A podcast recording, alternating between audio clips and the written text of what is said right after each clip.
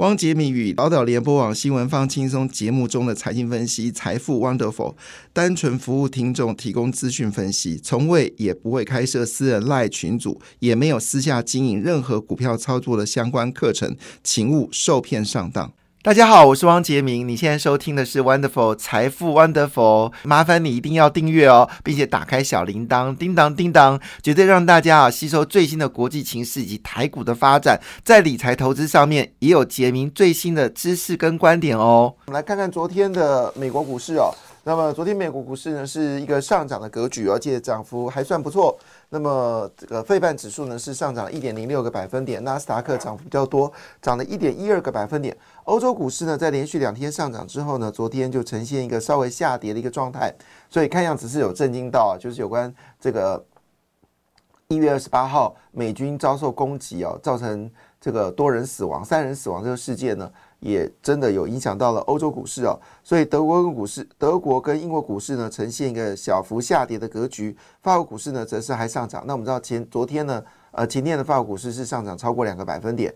好，那中国股市呢，好，因为受到了恒大地产呃这个清盘的关系呢，股香港股市呢是先跌后涨啊，那么就是有点阴霾过去。好，这次由法院好所决定，好恒大直接就是清算，好没有。所谓的重组的状况，那么这个这枚炸弹呢？好，目前看起来是拆的还算可以啊。那倒霉就是有投资或者是买进恒大债券的人呢，可能是最大受害者。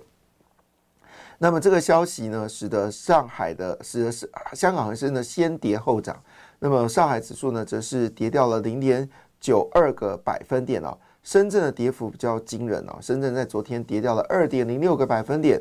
所以之前上涨的部分呢，基本上又吐掉了哈。那所以中国的经济呢，还是值得观察。上半年中国经房呃经济呢，进入到所谓的加护病房，看能不能够全身而退。好，这个成为中国现在最头痛的问题哦。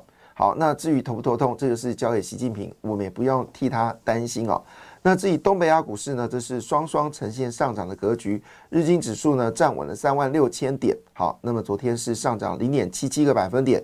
韩国股市呢则是站上了两千五百点，啊，涨了零点八九个百分点啊。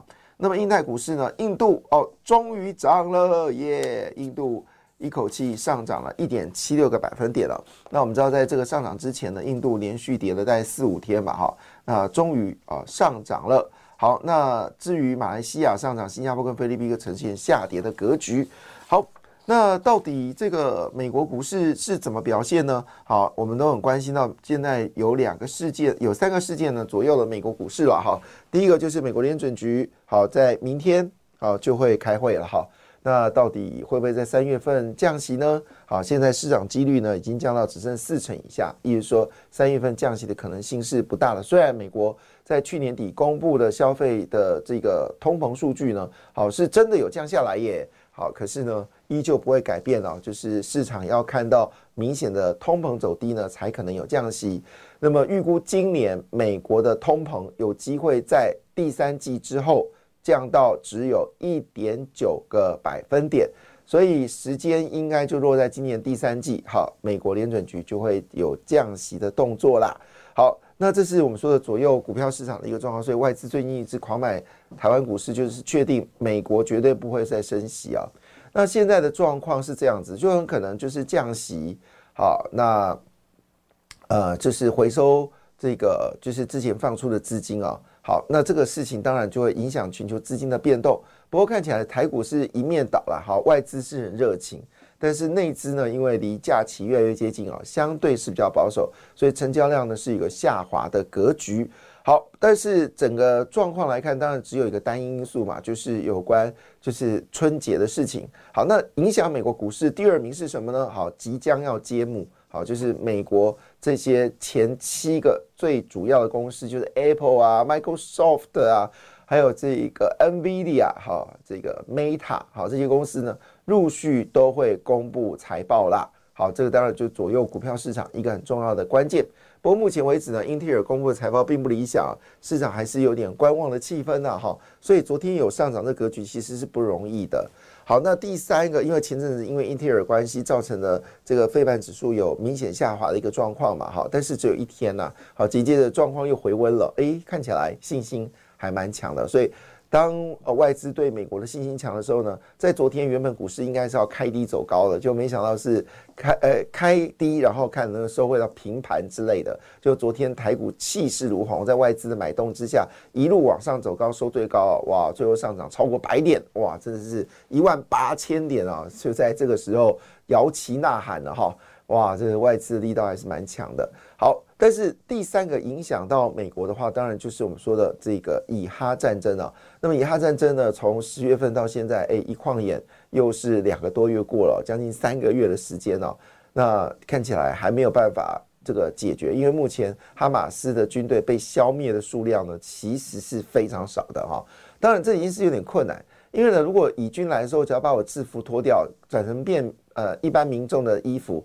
以色列军队怎么会知道我是哈马斯的这个军队呢？所以当然，这个在整个清剿过程当中，呃，困难重重了哈。这个我们就继续观察下去。不过说真的，在昨天，因为美军受到约旦袭击啊，那么油价呢一度呢曾经大涨了一个百分点，最后呢又翻黑了一个百分点啊。那主要是经过了思考之后呢。拜登是决定必将回应，好，那必将回应就要打伊朗，伊朗了吗？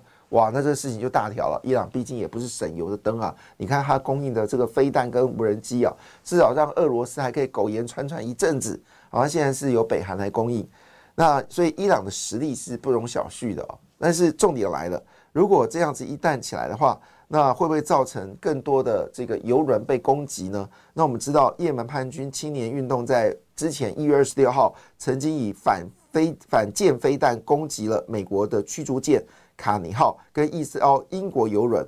那美军二十七号呢，随即还以颜色攻击胡塞组织准备发射的反舰飞弹。那胡塞仔胡塞组织就说：“哎，我的控制已经到也门港口。”好，那这也门港口也遭到美国两次的空袭啊。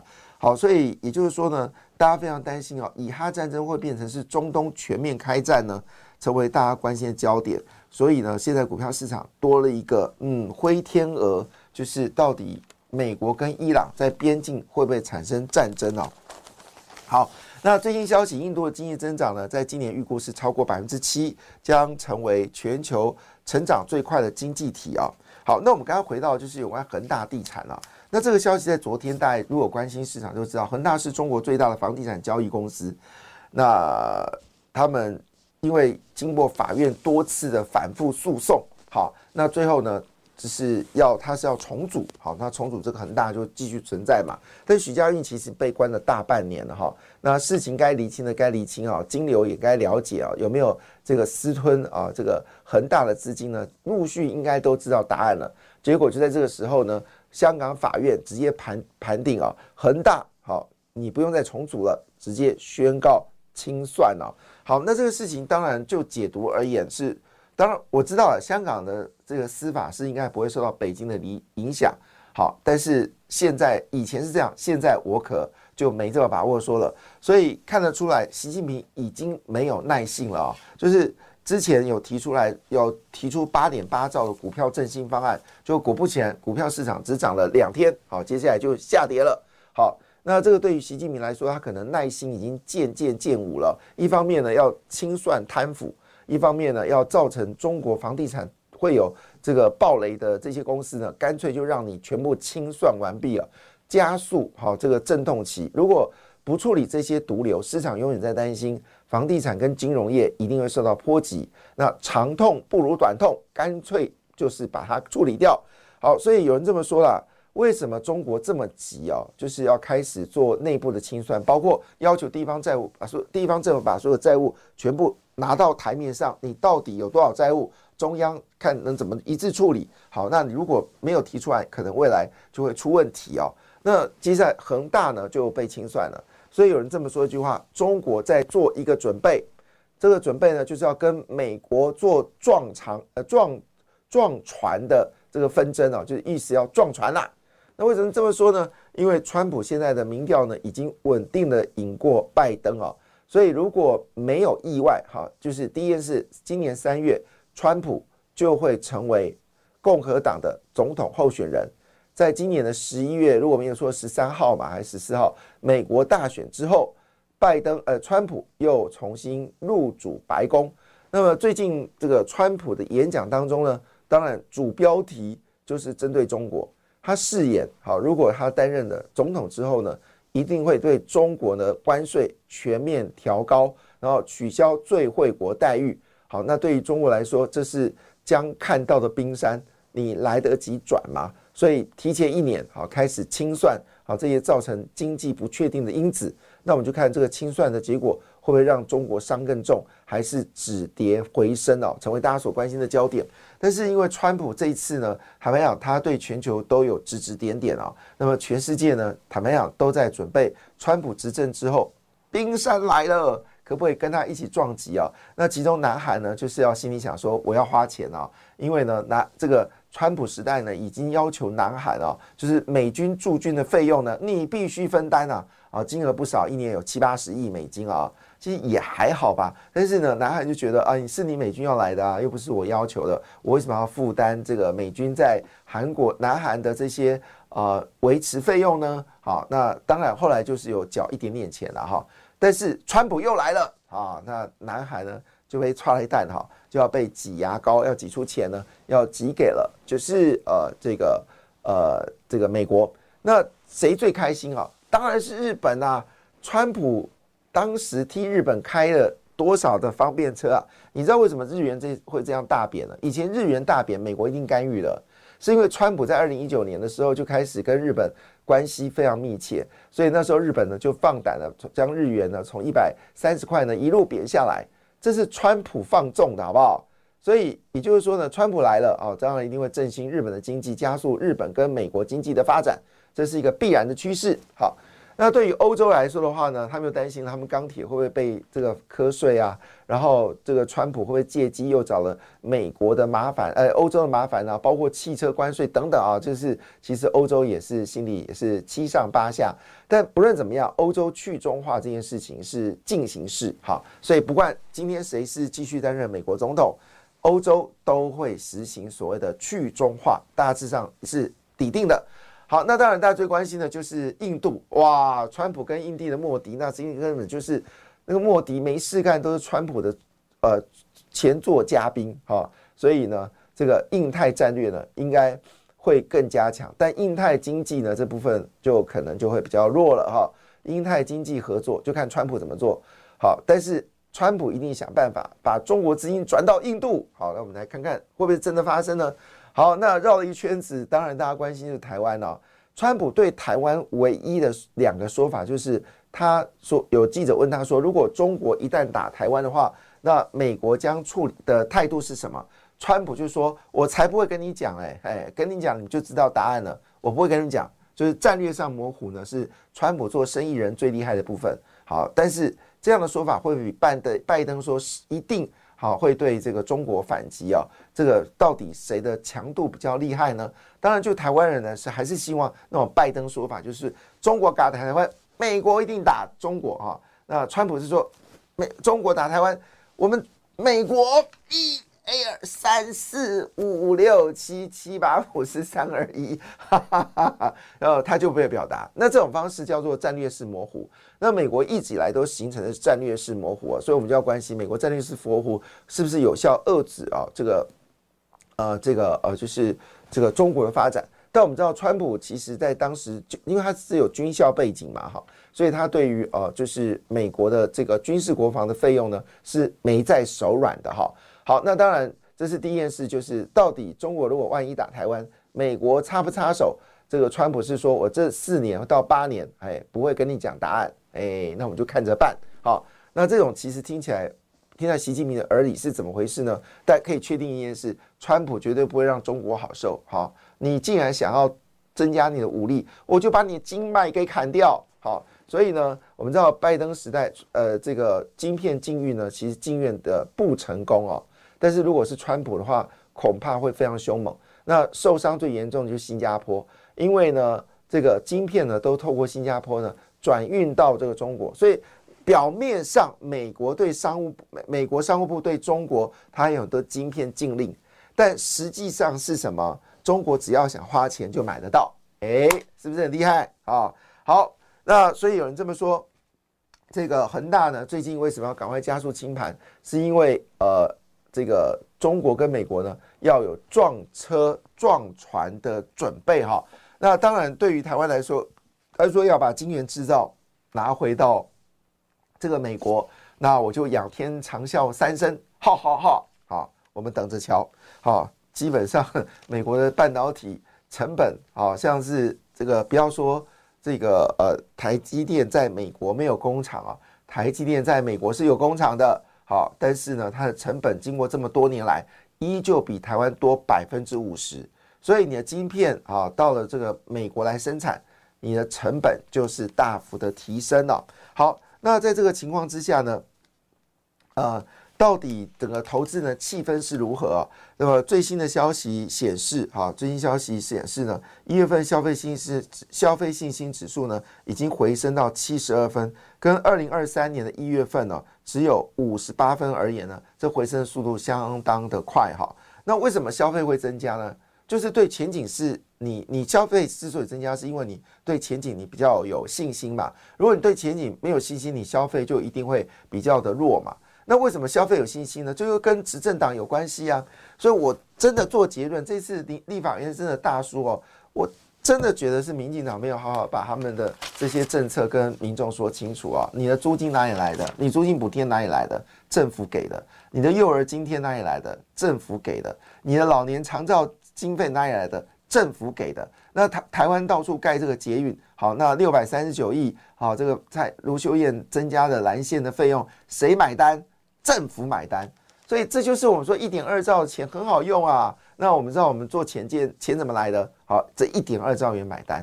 好，那今年大概会增加到一点三兆元，跟马英九二零一六年来比，所以这个投资股票是被看好的。所以最近呢，这个股票型 ETF 呢买气爆棚啊，大家留意一下啊。今天股票市场到底怎么样？在昨天激情之后，今天股票其实是大家是非常紧张。那当然，在昨天的美国股市传来好消息，费半跟纳斯达克都是呈现上涨的格局哦。好，当然在昨天呢的晚上呢，台积电 ADR 呢是涨多之后呢，做了一个小幅度的修正。那么修正幅度呢不大，好，修正了零点二四个百分点。那么联电呢，在前天大跌百分之五之后呢，好，昨天呢是上涨了零点六四个百分点。日月光的涨幅也比较有限，只涨了零点四二个百分点啊。倒是值得关注的是，特斯拉股票在连续大跌超过十三个百分点之后呢，连续两天收涨，哎，昨天又涨了四点九个百分点哦。到底未来的整个电动车的市场对于特斯拉的股价是不是产生影响呢？成为大家所关心的焦点。好，那当然回到了就是有关美国的各类股票，呃，各个这个重量级股票的表现呢。那其中呢，啊，就是手机概念股的高通是跌了零点七二个百分点。美光记忆体上涨一点一六个百分点，那德以啊，就是我们说类比 IC 啊，上涨一点一九个百分点。安 C 美啊，安 C 美就是我们说的这个呃新的化合物半导体啊，是上涨了一点八三个百分点。好，辉达涨二点三五个百分点啊，这是好消息吗？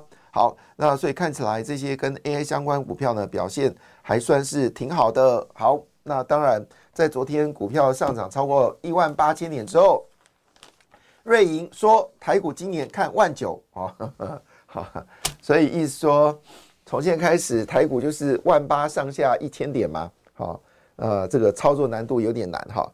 那今年预估呢，企业获利 EPS 年成长率跟去年比呢是成长十九个百分点，上半年信心加弱，下半年会修正回来，诶，好。其实我们今年上半年 GDP 比较高，好，大概有五点一到五点四，但第四季只降到一点多，好，所以就 GDP 的角度来看，现在是今年 GDP 最好的上一季，好，这第一季，好，今年第四季呢跟往常不一样，GDP 的涨幅会有限，好，当然，呃，随着情势变化了，这也很难讲啊。就是我们是阶梯式下滑，就是第一季的 GDP 最高过来，第二季过来，第三季最不好是第四季啊。那之前不是，之前是最好的是第四季啊，倒过来是第三季，好过来第一季、第二季。那摩根斯丹利呃乐观的情况是认为呃是一万九千九百二十点，好是这个呃最乐观是摩根斯丹利，他说台股今年一定是两万点了哈。那第二是瑞银，是一万九千九百二十点。第三名是高盛，它比较稍微悲观一点，是一万九千点啊。那只剩一千点吗？啊，这个大家很担心哈，到底怎么样呢？可是陶文不是这么认为，陶文台股会提到这个呃一万六千点，真的假的？哦，我们要看一下哈。好，另外一件事呢，就是这个 PC 代工呢，啊，他们在法说，哈，这个广达、人保、英业达同声叫好，说上半年。A I P C 呢将成为一个主流商品，A I P C 将成为主流商商品，所以美超维哇开心到不了啊！美超维就是类似台湾的这个广达、这个技嘉等等哦，但是它是有品牌的。那我们台湾大家是白牌啊，就是替厂商设计或者代工，好，他们是有品牌叫美超维。那美超维公布预计呢，在今天晚上啊，就是会公布财报。那市场预期呢，美超维。好，也是辉达的供应链的成员之一。那当然，现在辉达有最新的 H 一百八 GPU 相关 AI 伺服器出货量已经在增加当中哦。那美超伟在台湾呢，其实是有扩大啊这个组装的版图哦。那么希望能够挑战一百万套的伺服器。好，那这个消息当然就对于台湾的这些 AI 产业呢，一定是有正面的影响嘛哈。那他们就说，广达、人保、伟创、英业达是最大的受惠者。好，那当然也有市场要留意哦，这个台币会不会升值？好，所以过年后，好，台币升值会造成财报上面一定的损失。另外就是，到底以哈战争所引爆的红海争、红海地缘政治风险会不会有升温的可能？第三个就是美国联准的利率动向，第四个是台海情势。那第三个、第第四个其实没有什么好讨论的。好，唯一要讨论的事情就是财报有没有汇损的可能啊，才是大家最关心的焦点。好，但是这样听起来，这个下跌的理由有点弱哈，嗯，因为唯一理由就是这个红海地缘政治。那红海地缘政治呢，好像只有跟我们航空呃航海业有关。但重点来了，因为美超美可能公布财报会非常好。所以昨天呢，就看出来一些呃跟 IP 有关的股票呢，表现的非常强劲啊。那么昨天呢，这个具有啊就是涨停板，好，这个是具有科技啊涨停板。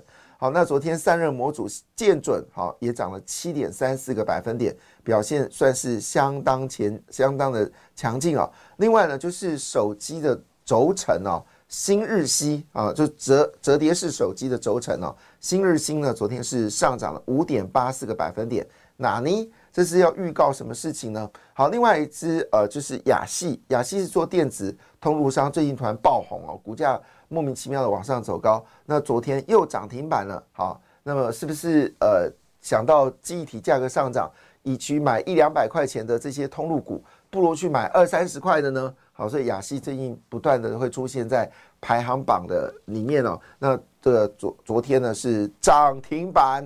好，那所以市场都关心到说，如果 AI 五巨头所公布的财报都跟市场预期相符，或者超越市场，或者意外之喜的话，那台股 AI 会不会涨翻天呢？会不会今年在二月份就把这个今年整年股市全部做完呢？好，那大家就如果看到两万点打包走人哈。我觉得到一万九千五就可以打包走人，一万九千点打包走人，哈，就可以卖掉一半的股票，等待回档了，哈。